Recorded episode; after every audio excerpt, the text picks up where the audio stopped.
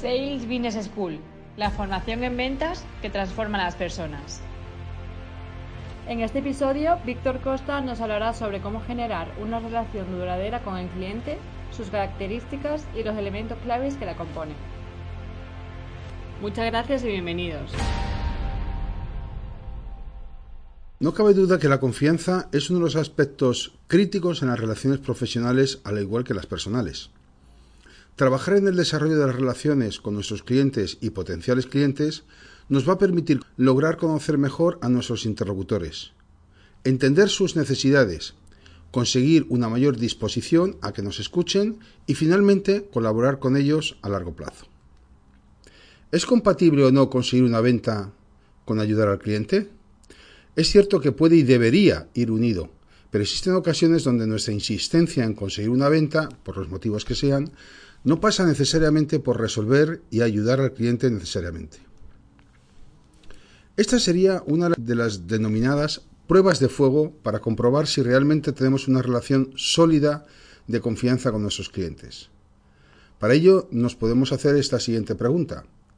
En caso de que no podamos resolver una necesidad o situación concreta con un cliente, a pesar de que nos está solicitando e insistiendo una solución, ¿recomendarías a otra empresa?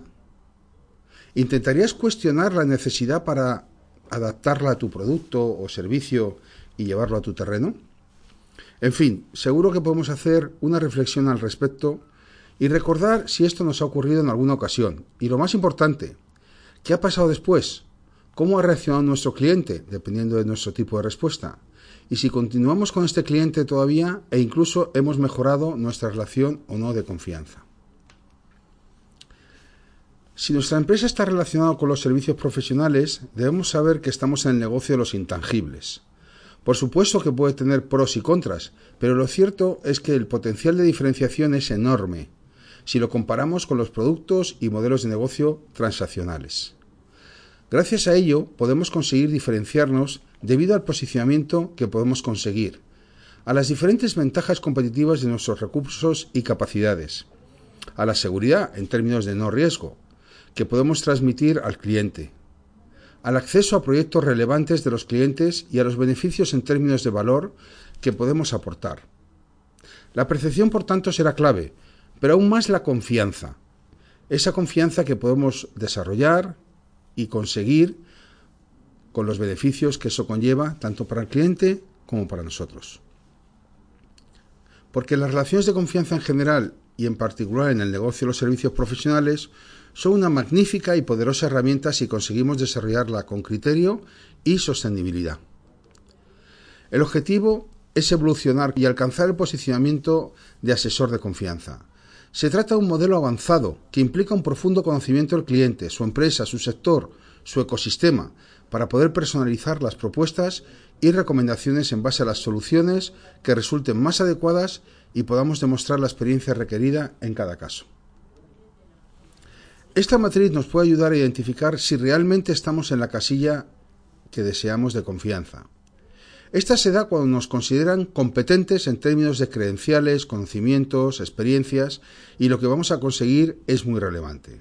Si no lo es, nos tendrán respeto, pero no, no será suficiente si no estamos en un planteamiento de proyecto de colaboración común importante.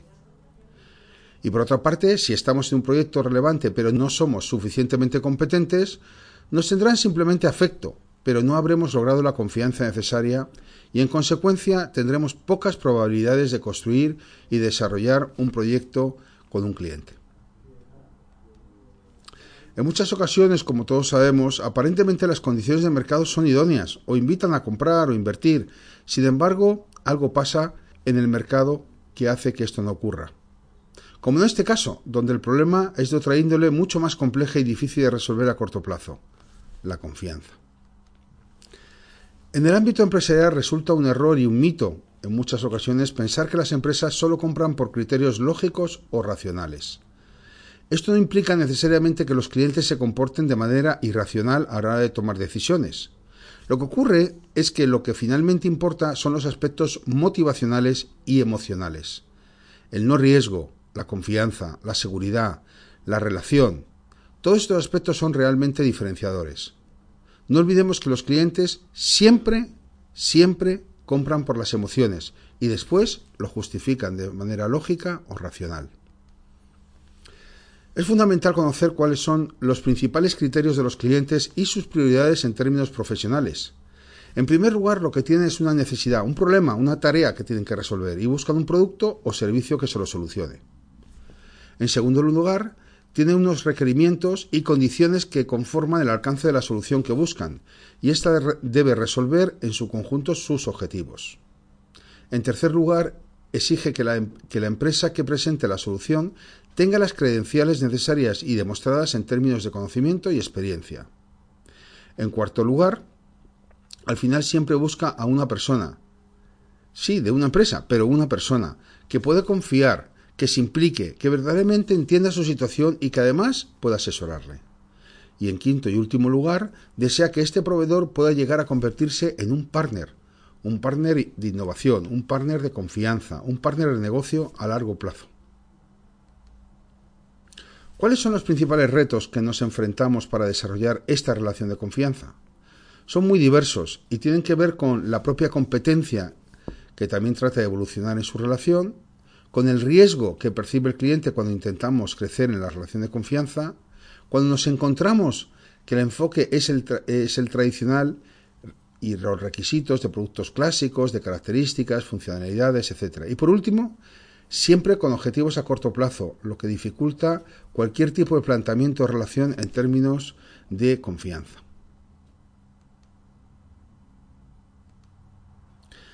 Seis son los principios fundamentales que pensamos son idóneos para conseguir la confianza de los clientes. En primer lugar, como en el ámbito personal, resulta, prácticamente imposible que podamos llegar a tener el mismo grado de confianza con todo el mundo. Eso es imposible. Por lo tanto, hemos de seleccionar a aquellos que a priori pensamos que disponen de un perfil más abierto, positivo, a desarrollar este tipo de relación. Aquellos que preveamos que buscan un partner de negocio. En segundo lugar, nuestro enfoque debe ser siempre clientecéntrico, es decir, siempre tenemos que pensar que cualquier tipo de aproximación tiene que ver con él, no con nuestros productos, con nuestra empresa, sino con sus problemas, con sus necesidades, con sus retos. Será la única forma que tendremos de pensar si queremos realmente ayudar a nuestros clientes. En tercer lugar, nuestra forma de actuar debe ser siempre íntegra y honesta, pues será la única forma que nuestro interlocutor puede sentir seguridad, empatía y garantía. A continuación, debemos mostrar un modelo basado en la colaboración, tanto en la aproximación comercial como posteriormente. El cliente debe saber que practicamos el máximo rigor en todo aquello que planteamos y queremos conseguir.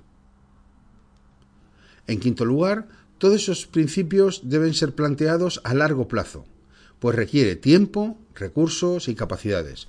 No hay atajos en la confianza como todos sabemos. Y por último, tenemos que volcarnos en la relación, lo que significa dedicación, ocupación, máxima implicación en lo que importa al cliente, tanto en su empresa como a él como interlocutor. Debemos conocer cuál es su agenda, su agenda personal, para entender sus motivaciones, sus objetivos, sus miedos, y a partir de ahí poder ayudar a que los consiga. Esto nos va a exigir la máxima implicación. Hablando de implicación, sirva este conocido ejemplo ilustrativo para diferenciar entre implicación e involucración. En este caso es la gallina la que está simplemente eh, involucrada al poner los huevos. Labor que realiza sin más esfuerzo, pues es algo intrínseco y habitual para, para la gallina. Sin embargo, en el caso del cerdo, aportando el bacon, se ha implicado, como nos podemos imaginar, en su totalidad. Bien es cierto que no es una cuestión de dejarse la vida, como lo hace el cerdo en este caso, pero la diferencia es más que apreciable. Por tanto, la gallina está involucrada, el cerdo está implicado.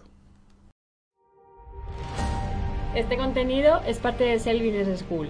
Si necesitas más información, puedes entrar en salesbusinessschool.es.